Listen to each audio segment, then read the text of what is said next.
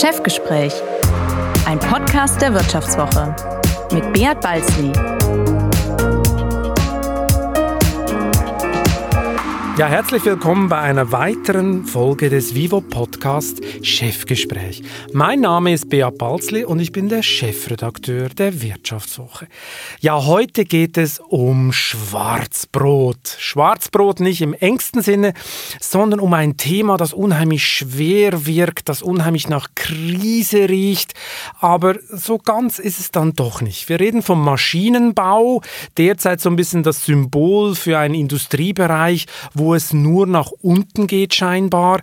Aber ganz so ist es nicht. Das Bild ist doch deutlich differenzierter und vor allem ist es deutlich spannender, als dass man denkt. Bei mir heute im Studio ist Christian Schlesiger, Ressortleiter Unternehmen und auch er ist durchaus fasziniert vom Maschinenbau. Ja, absolut. Hallo Beat. Äh, genau, wir hatten ja vor ein paar Wochen auch schon mal eine Geschichte gemacht über die Maschinenbauer und es gab tatsächlich auch einige Unternehmen, die der Krise trotzen konnten. Nur ein Beispiel, Kion, Gabelstaplerhersteller, die profitieren natürlich wahnsinnig von dem ganzen äh, Online-Handelboom. Und ähm, das sind einige, denen es gut geht, aber es gibt natürlich dann eben auch die Kehrseite der Medaille. Man muss schon sagen, die Mehrheit der Maschinenbauer tut sich natürlich schwer. Jetzt haben aber natürlich Gewinner und Verlierer in dieser Zeit doch eins gemeinsam. Und zwar trifft sie Corona an einem ganz heiklen Punkt, an einem ganz speziellen Punkt, weil all diese Firmen, wenn die mal ihre Produkte verkauft haben, müssen sie natürlich auch warten. Sie müssen also ihre Monteure in Deutschland rausschicken, ins Ausland schicken. Ja, und die haben jetzt ein kleines Problem, nämlich überall Risikogebiete. Selbst in Deutschland sind wir schon bei sieben Risikogebieten, alleine vier in Berlin. Und jetzt ist natürlich die große Frage, wo können diese Wartungsarbeiter, diese Fachleute überhaupt noch hinreisen? Und wenn sie da sind, kommen sie überhaupt noch zurück, ohne zwei Wochen in der Quarantäne zu sein? Also es ist ein riesiges Problem gerade für diesen äh, Industriebereich. Und Christian hat mit jemandem geredet, der genau weiß, wie groß das Problem wirklich ist. Ja, ich habe mit Karl Martin Welker gesprochen. Er ist Präsident des Verbands der deutschen Maschinen- und Anlagenbauer und äh, in erster Linie Unternehmer. Das war ihm sehr wichtig, dass er erst Unternehmer ist und dann Verbandschef und ähm, sein Unternehmen, die Schütte GmbH, die gibt es seit 1880 und die baut Maschinen für den Weltmarkt und äh, Herr Welker schickt natürlich viele, viele Monteure um die Welt, um die Maschinen zu warten, um sie zu reparieren, um sie aufzubauen. Und er sagt, dass in China, in den USA natürlich immer andere Regelungen gelten, was die Quarantäne anbetrifft oder eben auch die Einreisebestimmung. Das trifft einen Unternehmer wie Welker natürlich extrem hart. Und um das Ganze zu verstehen, wie das bei ihm funktioniert und wie es bei ihm läuft, habe ich auch erstmal gefragt, was baut denn eigentlich ein Unternehmen wie die Schütte GmbH für Maschinen?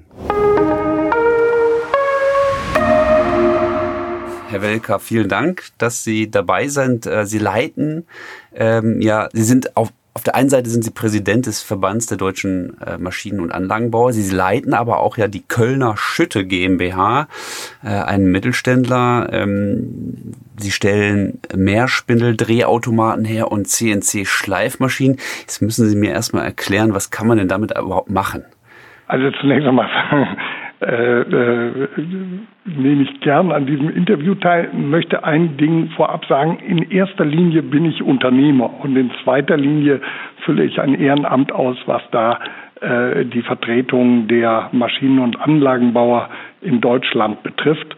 Ähm, was bauen wir in meinem Unternehmen? Wir bauen mehr Spindeldrehautomaten und Werkzeugschleifmaschinen. Unter Werkzeugschleifmaschinen können sich wahrscheinlich die meisten allein des Namens her schon vorstellen. Wir schleifen also auf diesen Maschinen äh, komplexe, hochgenaue Werkzeuge, also jetzt nicht gerade das, was man im Baumarkt kaufen kann, sondern das, was Sie brauchen, wenn Sie wirklich Müh genau, also wenn Sie ein Haar hundertmal spalten, dann kommen Sie auf ein Müh und ähm, äh, das ist die Genauigkeit, mit der wir beispielsweise bestimmte Bohrer für Leiterplattenherstellung oder Skalpelle für Augenoperationen und, und, und fertigen. Darüber hinaus machen wir auf diesen Maschinen auch sehr viel Medizinalprodukte, also fast 50 Prozent aller Knie in der Welt werden auf unseren Maschinen geschliffen.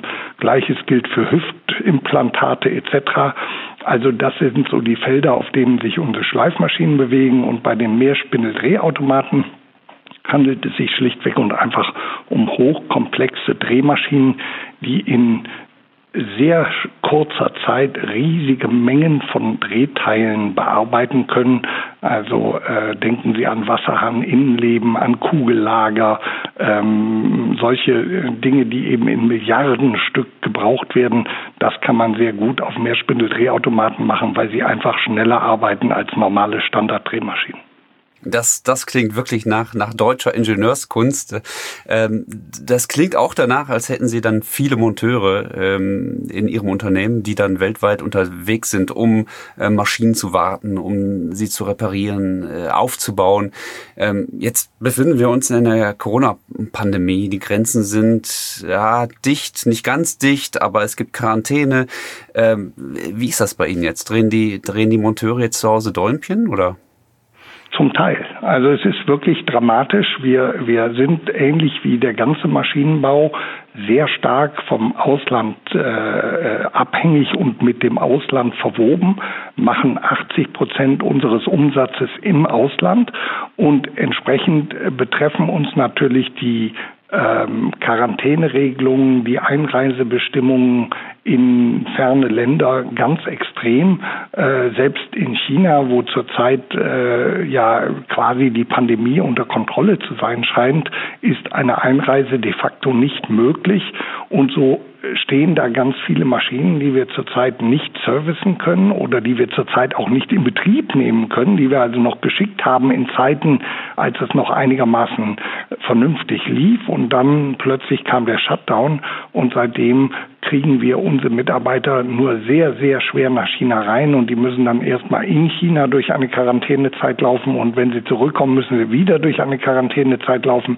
Es ist also extrem schwierig und äh, das Geschäft für Maschinenbauer ist zurzeit sehr, sehr schwierig, insbesondere wegen der internationalen Verwobenheit. Aber das heißt ja, Sie brauchen ja irgendwie eine Lösung dafür. Sie können ja nicht einfach sagen, äh, wir, lassen die Maschinen da jetzt einfach mal so, so stehen, sondern Sie müssen ja dann doch irgendwie schauen, dass Sie die, die Monteure danach nach China schicken. Das heißt, das tun Sie äh, und die Leute sitzen dann wie lang, zwei Wochen in Quarantäne und können dann erst zum Kunden oder wie, wie, wie läuft das denn ab? Ja, äh, in, in China ist das eine Woche. Das gibt, da gibt es ausgewählte Hotels für etc. Ähm, Sie brauchen aber dazu erstmal eine Einladung von der Regierung, dass Sie überhaupt einen hinschicken können. Jedes Land hat dann noch sehr unterschiedliche Regelungen. Wir versuchen uns auf die Regelungen einzustellen und versuchen natürlich auch dort, wo gerade sich ein Fenster ergibt, weil man sagt, also ich gucke jetzt nach Norditalien, wo wir auch sehr viele Kunden sitzen haben, äh, wo wir dann eben ähm, jetzt problemlos Leute, Monteure hinschicken können, dann nutzen wir natürlich die Zeit ähm, äh, und wir müssen ständig angucken, an welchen Orten sich welche Fenster öffnen, die wir nutzen können für Serviceeinsätze. Es ist sehr, sehr viel Aufwand und wir versuchen mit der Regierung zusammen Regelungen zu finden, die zumindest eine einheitliche äh, Vorgehensweise in Deutschland äh, bedeuten, denn wir haben ja auch das Problem, dass wenn man einen Monteur zurückholt nach Mecklenburg-Vorpommern, dann ist das was anderes, als wenn man einen Monteur zurückholt nach Bayern oder Nordrhein-Westfalen.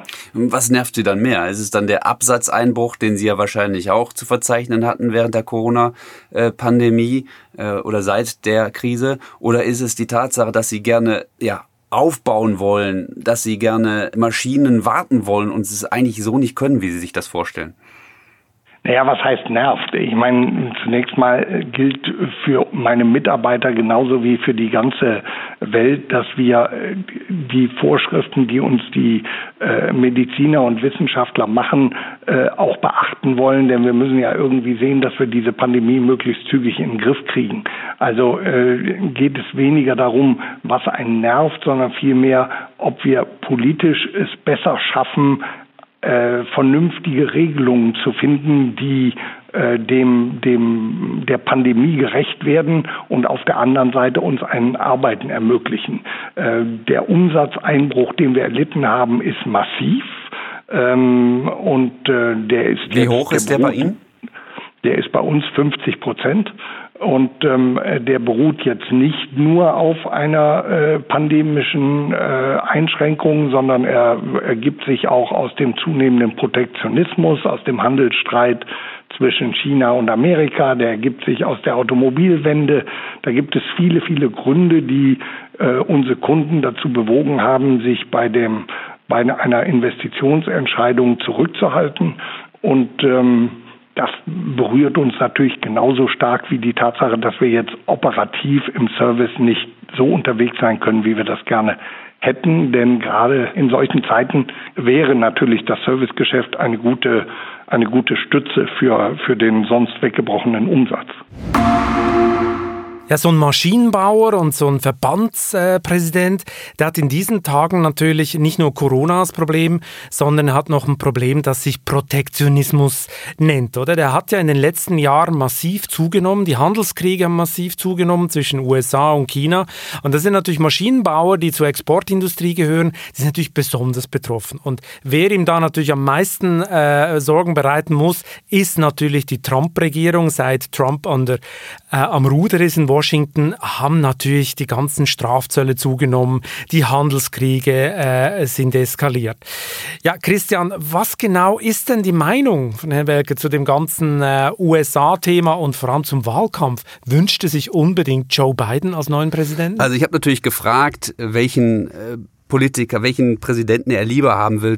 Es war ihm ehrlich gesagt relativ egal, was, zumindest was den Inhalt betrifft, denn er sagt, beide Politiker sind eigentlich sehr protektionistisch unterwegs. Und äh, nur was den Politikstil angeht, da hat er eine klare Meinung. Äh, da befürwortet er schon einen wie Joe Biden. Spannend fand ich aber auch, was er gesagt hat zu den Zöllen. Ähm, er sagt, also da, da habe ich richtig gemerkt, da spricht ein selbstbewusster Mittelständler, der überhaupt keine Angst hat vor, vor Zöllen, weil er sagt, also nur wir können solche Maschinen produzieren, die kann kein anderer. Deswegen würde einer wie Trump auch niemals irgendwelche Zölle äh, erheben auf unsere Maschinen. Da hat also wirklich so ein selbstbewusster deutscher Weltmarktführer gesprochen. Fand ich sehr spannend. Aber die indirekten Folgen des Protektionismus, die spürt er eben auch. Also sprich seine Kunden, äh, die eben den Protektionismus, den, die Handelseinstellungen Einschränkungen spüren. Ähm, das macht sich natürlich dann auch letztendlich bei Ihnen in Aufträgen bemerkbar. Also ich bin sehr vorsichtig zu sagen, dass es in den USA bei dieser Wahl um eine Richtungsentscheidung geht, die über den Politikstil selbst hinausgeht.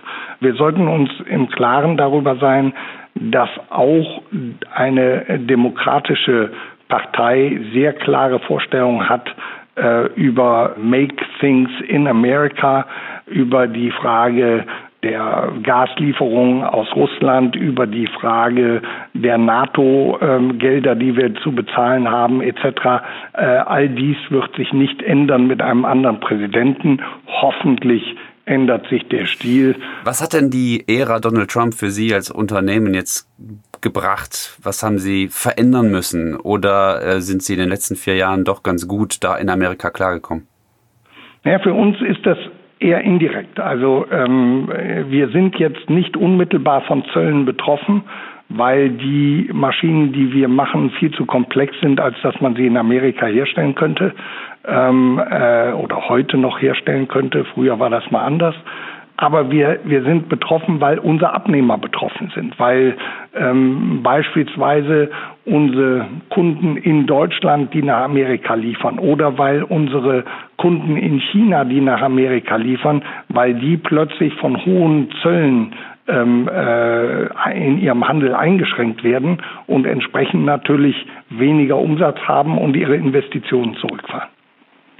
Okay, das heißt, äh, der Markt in Amerika ist, wie groß ist der für Sie als Unternehmen? Naja, bei uns macht der amerikanische Markt direkt im direkten Umsatz vielleicht 10 Prozent aus, aber im, im indirekten Umsatz ist Amerika natürlich äh, weltweit eine, eine, eine Wirtschaftslokomotive und äh, der größte Markt der Welt. Haben Sie nicht doch irgendwie auch einen Wunsch, ob es dann für die nächsten vier Jahre nicht doch eher Joe Biden sein sollte oder doch auch gerne, weil man sich schon daran gewöhnt hat, äh, Donald Trump? Also ich wünsche mir nicht einen amerikanischen Präsidenten, ich wünsche mir eine amerikanische Politik, äh, dass der Präsident, den wir zurzeit in Amerika haben, ein Verhalten an den Tag legt, was mit den gängigen Politvorstellungen nicht in Einklang zu bringen ist. Ich glaube, das ist unbestritten und ich glaube schon, dass ein, ein Präsident Biden doch mit einer größeren Vorsicht vorgehen wird. Wie, wie bewerten Sie denn die Lage, die wirtschaftliche Lage gerade in den USA äh, derzeit, auch durch die Corona-Pandemie? Was, was erzählen Ihnen da auch Ihre Auslandstöchter? Naja, die, die Situation für die Industrie ist schwierig. Aber man muss ganz klar sagen, die Amerikaner leben natürlich heute sehr stark von ihrer Digitalwirtschaft und die läuft gut. Ähm, und insofern ist das Bild in Amerika fast noch zerrissener als bei uns in Deutschland. Äh, das heißt, es gibt Wirtschaftszweige, die laufen sehr ordentlich und dann gibt es eben andere, die sind zurzeit in richtig tiefer Sorge über die Zukunft ihrer Geschäfte. Ja, wir hatten es ja schon eingangs ein bisschen angerissen. Ähm, Maschinenbau ist nicht gleich Maschinenbau, oder? Also meine eigentlich kommen immer so Makro äh, Daten rüber, die sprechen eigentlich nur von Krise, aber es ist wie gesagt ein bisschen durchzogen. Christian, du hast es ja mal angetönt, also so Hersteller wie Kion oder andere äh, äh, Hersteller sind teilweise gar nicht so in der Krise. Aber grundsätzlich ist es schon, sagen wir es mal so, es herrscht schon ein Blues in der Industrie, das muss man sagen. Da ist viel Kurzarbeit unterwegs, die sich auch nicht so schnell abbaut. Wie sieht denn Welke jetzt gerade die Lage? Ja, er ist da schon auch relativ pessimistisch äh, für viele äh, Mitglieder der Branche, weil sich die Krise möglicherweise erst im nächsten Jahr so richtig manifestiert. Ja, äh, jetzt brechen jetzt die Aufträge ein, aber äh, das bedeutet im Grunde genommen, dass dann der Umsatz im kommenden Jahr erst einbricht. Ja, weil die Maschinen, das sind, die haben lange Durchlaufzeiten. So eine Maschine wird nicht von heute auf morgen gebaut, sondern die braucht Entwicklungszeiten und so weiter. Das heißt, was heute an Aufträgen fehlt, fehlt morgen an Umsatz. Und das heißt heißt, er sagt, der, An der Einbruch ist jetzt schon massiv und er wird auch im nächsten Jahr äh, noch relativ, noch sehr massiv sein. Äh, und auch bei ihm selber ist die Corona-Krise äh, massiv eingeschlagen. Äh, auch bei ihm, bei Schütte GmbH gibt es äh, Kurzarbeit, gibt es Entlassungen, gibt es einen massiven Umsatzeinbruch. Und ähm, zumindest eine positive Botschaft hat er dann doch noch. Ähm, er sagt, die letzten zehn Jahre haben die Maschinenbauer halt auch ganz gut gewirtschaftet und die haben eigentlich ein finanzielles Polster, was sie jetzt dann auch über diese Krise tragen wird. Wie sieht das überhaupt aus äh, im Verband der deutschen Maschinen- und Anlagenbauer? Ich hatte es vorhin gesagt, Sie sind äh, ehrenamtlicher Präsident des VDMA, zumindest noch. Äh, Ihre Amtszeit äh, endet ja jetzt in den nächsten Tagen. Äh, wie, wie ist die Lage der, ja, der deutschen Schlüsselindustrie, die ja, ich glaube, nach Beschäftigtenzahl sogar größer ist als die der Autoindustrie? Ja, wir sind deutlich größer als die Autoindustrie, was die Beschäftigten in Deutschland anbetrifft. Was mm, die Situation, die momentane Geschäftslage angeht, da gehen wir davon aus, dass wir in diesem Jahr einen Umsatzeinbruch haben werden von 17 Prozent, also über zwölf Monate. Und ähm, dass wir auch im nächsten Jahr noch ein relativ schwaches Geschäft haben werden, in dem wir vielleicht von dem jetzt dann niedrigen Niveau um zwei Prozent uns hocharbeiten können. Also insgesamt sind die Aussichten nicht sehr gut. Das liegt schlichtweg und einfach daran, dass wir sehr lange Durchlaufzeiten für unsere Produkte haben. Und wenn uns heute die Aufträge fehlen, dann heißt das, dass wir in der Mitte des nächsten Jahres keine Umsätze haben. Und insofern können wir also relativ klar in die Zukunft reingucken und das Auftragsverhalten unserer Kunden ist noch immer so schlecht, dass also eine kurzfristige Erholung nicht in Sicht ist. Das heißt, das Schlimmste kommt erst noch? Äh, was die ähm, Auslastung unserer Werke anbetrifft, wahrscheinlich ja. Das liegt jetzt sehr stark an den einzelnen Branchen. Also es gibt Branchen, die haben, denken Sie an Pumpenhersteller oder so, die haben ein Geschäft, welches relativ kurzfristig ist. Also das heißt, die können mit Auftragseingängen, die heute kommen, können die bereits in zwei, drei Monaten Umsatz machen. Aber wenn Sie an große Anlagenbauer denken, die brauchen zwei, drei Jahre, bis sie ihre Anlage fertig gebaut haben. Und entsprechend äh, ist der fehlende Umsatz, wird sich dann eben, der fehlende Auftragseingang wird sich dann eben erst Ende 2021 im Umsatz zeigen. Jetzt gab es ja eigentlich ein Jahrzehnt der guten Jahre. Also die letzten zehn Jahre, da ähm, hat ja eigentlich auch der ja, Maschinen- und Anlagenbau profitieren können, gute Jahre gehabt. Äh, haben sich die Unternehmen da nicht auch ein finanzielles Polster aufbauen können, was sie jetzt über die Krise retten müsste? Ja, das ist ja auch so. Also wir haben die, die guten Jahre genutzt. Man muss immer sagen, wenn man zehn Jahre zurückdenkt, dass wir vor zehn Jahren auch eine massive Krise hatten und ein Teil der Erholung, die danach kam, nichts anderes war ein, als ein Wiederwettmachen der Verluste der letzten Krise. Aber insgesamt waren die Jahre vernünftig. Unsere ähm, äh, Mitglieder haben oder auch der ganze Maschinenbau hat sehr vernünftig gearbeitet, hat äh, die Gewinne zum großen Teil in den Unternehmen behalten und ist deswegen relativ krisenresistent ähm, aufgestellt. Das ist so. Ja, das Polster, Sie hatten es angesprochen, okay, das ist da. Äh, was mich interessieren würde, ist, die Corona-Krise hat ja vor allem auch die Lieferketten getroffen. Also ähm, das eine ist der Umsatzeinbruch, das andere sind die Lieferketten. Sind die denn eigentlich wieder intakt? Wie läuft das bei Ihnen und bei Ihren Mitgliedsunternehmen? Ja, wir machen darüber äh, regelmäßig Umfragen bei unseren Mitgliedsunternehmen ähm, was, wo wir im April und im Mai massive Störungen hatten, also auch auf der Angebotsseite im Sinne von äh, wir bekommen unsere unsere Liefer oder von unseren Lieferanten nicht äh, nichts mehr geliefert.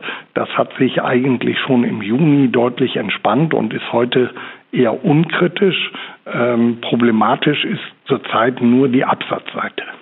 Und wie sieht es eigentlich jetzt aus? Äh, aktuell, Sie hatten vorhin auch das Thema Bayern, Mecklenburg-Vorpommern angesprochen. Äh, was fordern Sie von der Politik, um die Unternehmen zu unterstützen, jetzt aus dieser Corona-Krise wieder rauszukommen? Naja, im Prinzip brauchen wir klare Regeln und wir brauchen diese möglichst verbindlich für alle europäischen oder wenn nicht sogar weltweit äh, ähm, äh, Staaten, mit denen wir ähm, Geschäfte machen, dann können wir ähm, uns darauf einstellen. Wir brauchen dann eine Ampel, die, die ähm, eine Corona-Ampel, die tatsächlich auch kurzfristig schnell zur Verfügung steht, so dass wir uns an einheitlichen Kriterien ausrichten können. Und ähm, natürlich brauchen wir klare Regelungen, was erlaubt ist und was nicht erlaubt ist oder was gesundheitsgefährdend sein könnte oder nicht. Und auch da gibt es eben von den unterschiedlichen Ländern, gucken Sie nur nach Europa, einen gigantischen Flickenteppich.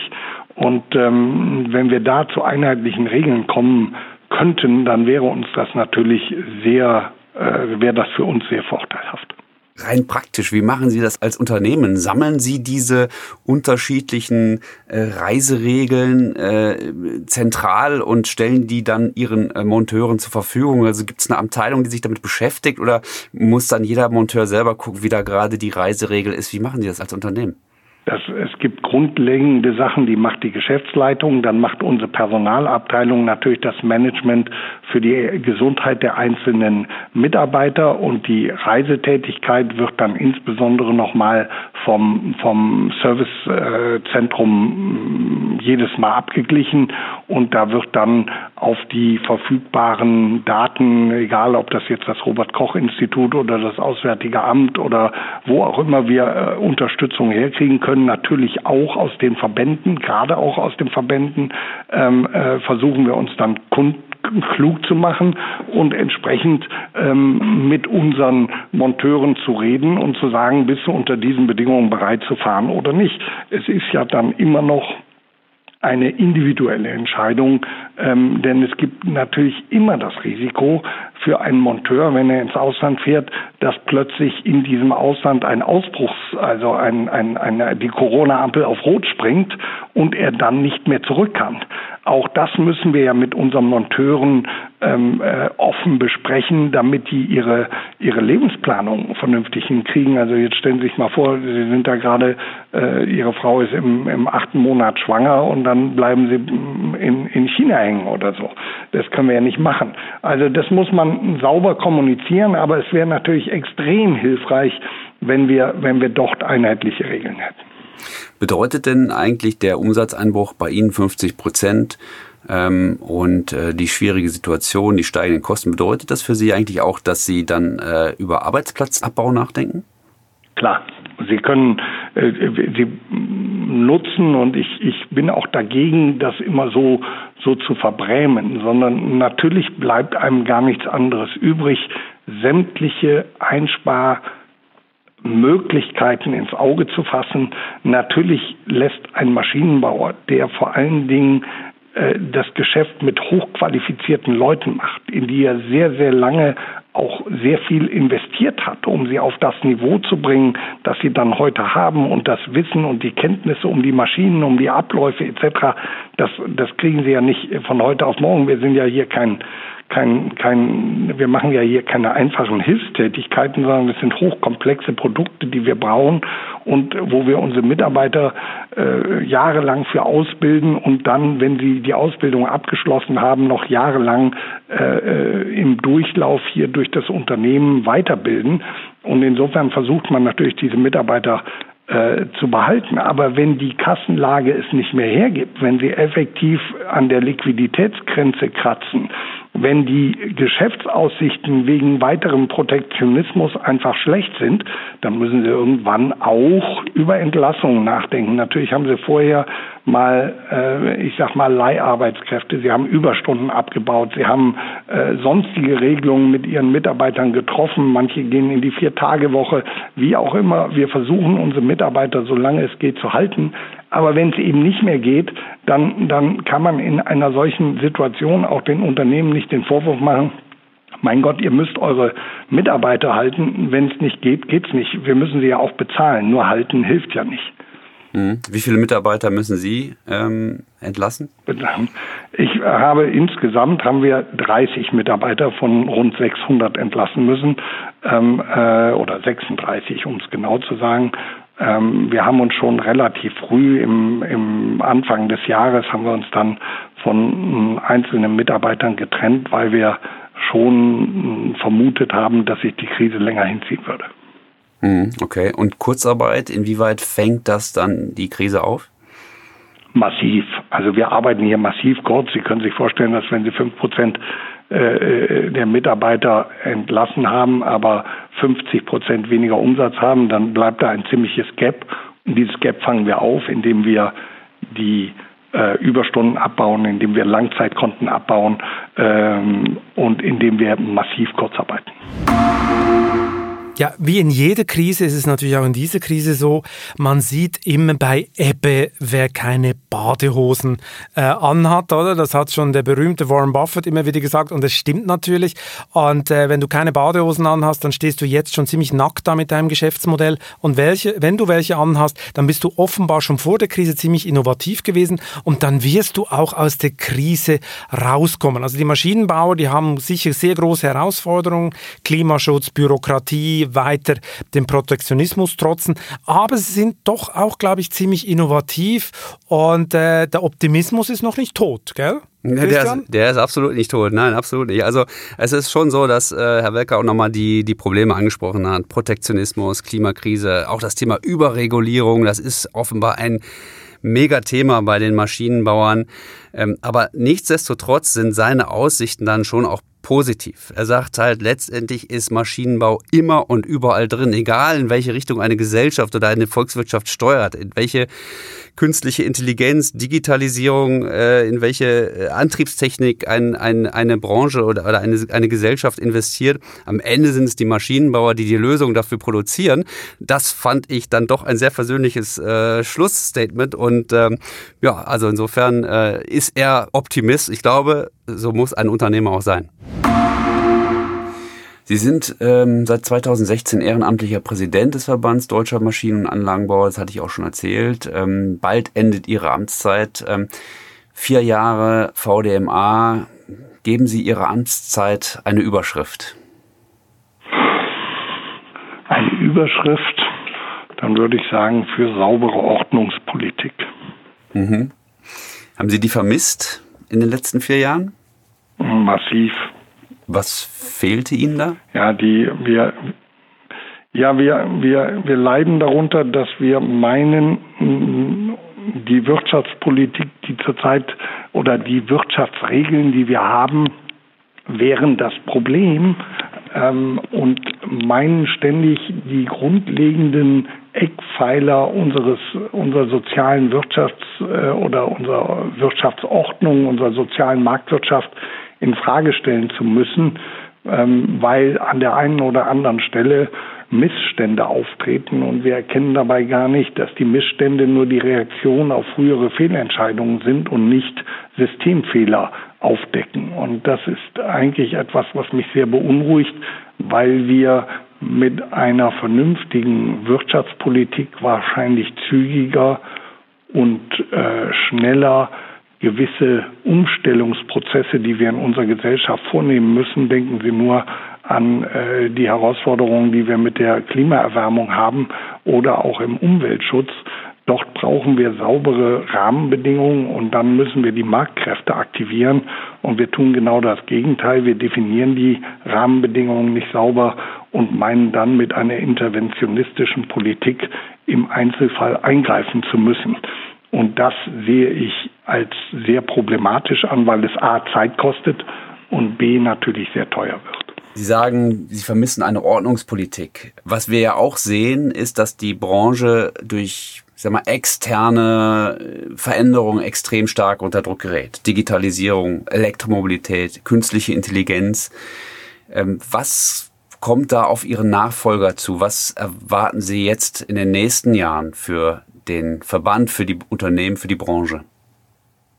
Naja, äh, die Dinge sind ja nie abrupt neu, sondern das sind Entwicklungen. Als ich, als ich ähm, beispielsweise vor vier Jahren das Amt des VDMA-Präsidenten übernommen habe, da saßen wir im, im engeren Vorstand zusammen und haben uns überlegt, wie es denn sein kann, dass Hunderttausende Menschen in Deutschland gegen ein Freihandelsabkommen mit Amerika auf die Straße gehen können. Ja, und heute äh, würde ich mal sagen, wäre das unsere kleinste Sorge. Mittlerweile leben wir in einer ganz anderen Form von Protektionismus. Und ähm, ich fürchte, mein Nachfolger wird an dieser Stelle genauso äh, stark für offene Märkte werben müssen, wie ich das getan habe. Und äh, ich wünsche ihm, dass er dabei ganz, ganz viel Erfolg hat. Und ähm, für, für die Themen Klima gilt genau das Gleiche. Der VDMA hat sich bereits vor 15 Jahren dafür ausgesprochen, dass wir ein, ähm, eine saubere Bepreisung, sprich eine Bepreisung mit Lenkungswirkung für CO2 oder Treibhausgase benötigen. Äh, passiert ist sehr wenig und wir haben es bis heute nicht. Ähm, und ähm, an, an diesen Stellen, das sind Themen, die werden uns über Jahre, wenn nicht über Generationen begleiten. Und ähm, insofern ähm, äh, sind die, die alten Herausforderungen die neuen Herausforderungen. Wir müssen nur sehen, dass wir mit, mit unseren Vorstellungen nicht völlig äh, unter die Räder kommen, weil eben im Moment ein anderer Zeitgeist herrscht. Ja, wir machen 80 Prozent unseres, unseres Geschäftes im Ausland. Wenn wir immer mehr auf Autarkie und immer mehr auf Abschottung und Protektionismus setzen, dann wird dieses Geschäftsmodell für den deutschen Maschinenbau nicht mehr funktionieren. Mich wundert, dass Sie die Umwelt- und Klimapolitik ins äh, Felde führen als das Thema, was Sie sehr stark äh, ja, umsorgt hat. Ähm, aber ist nicht das Thema Digitalisierung, Elektromobilität, künstliche Intelligenz, sind das nicht eigentlich die Bereiche, die die Branche viel stärker trifft? Na, wir sind von all diesen Themen, also Elektromobilität ist ja letztendlich ein, wenn Sie so wollen, Abfallprodukt äh, des, des, äh, der Klimabewegung. Ähm, äh, also sprich, wir versuchen weniger CO2 auszustoßen. Das war mal weniger NOx, aber mittlerweile geht es ja um CO2. Und ähm, äh, natürlich Themen wie Digitalisierung und und ähm, äh, künstliche Intelligenz betreffen uns maßgeblich, aber sind schon seit Jahren, wenn nicht teilweise seit Jahrzehnten Teil unserer Produkte. Das ist evolutionär ähm, wie übrigens viele andere Dinge evolutionär sind.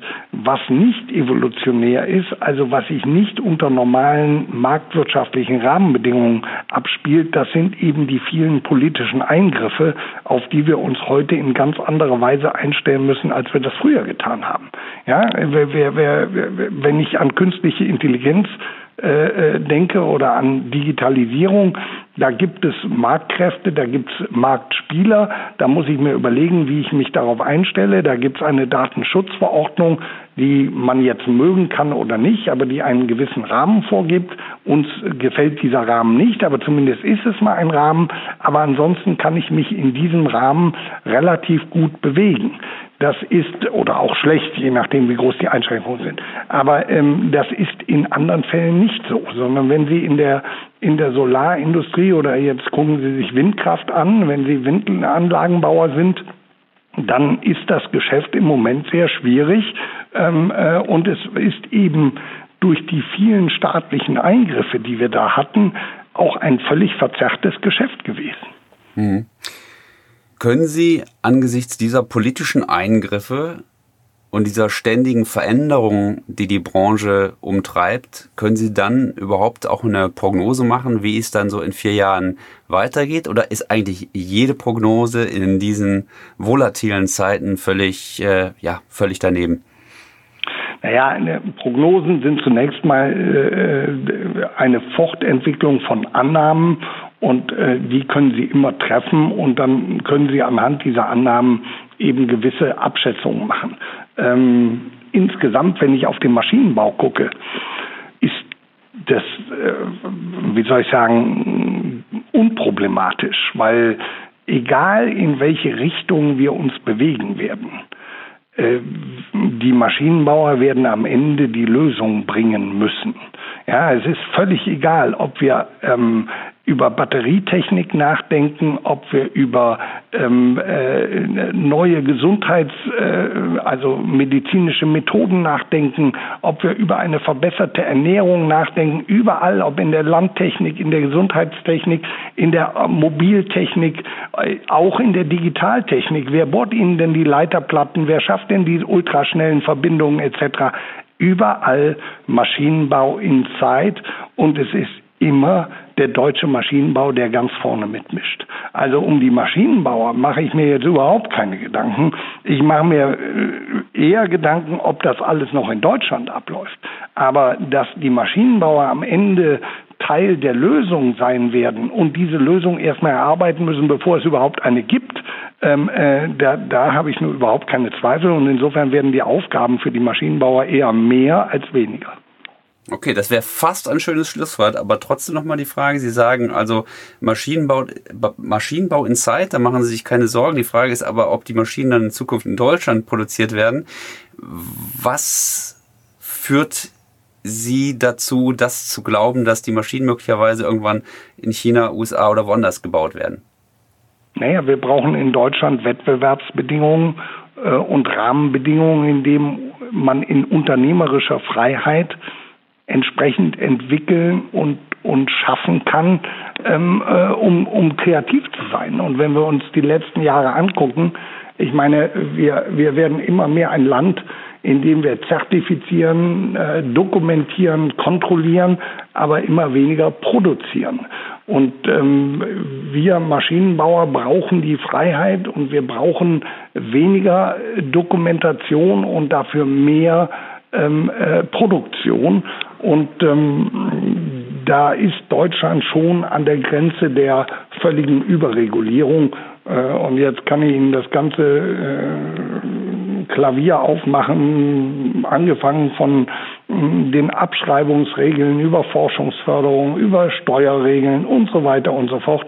Das ist nicht mehr im internationalen Wettbewerb nicht mehr, wie soll ich sagen, up to date.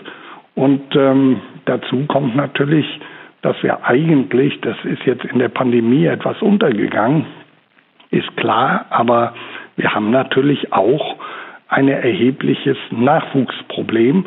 Und wenn wir das nicht lösen, dann stellt sich die Frage gar nicht mehr, wie wettbewerbsfähig oder nicht unsere Rahmenbedingungen sind, wenn es keine deutschen Ingenieure und Ingenieurinnen gibt, wenn es keine Facharbeiter mehr gibt, weil alle andere Berufe ergreifen, dann gibt es auch keinen Maschinenbau mehr.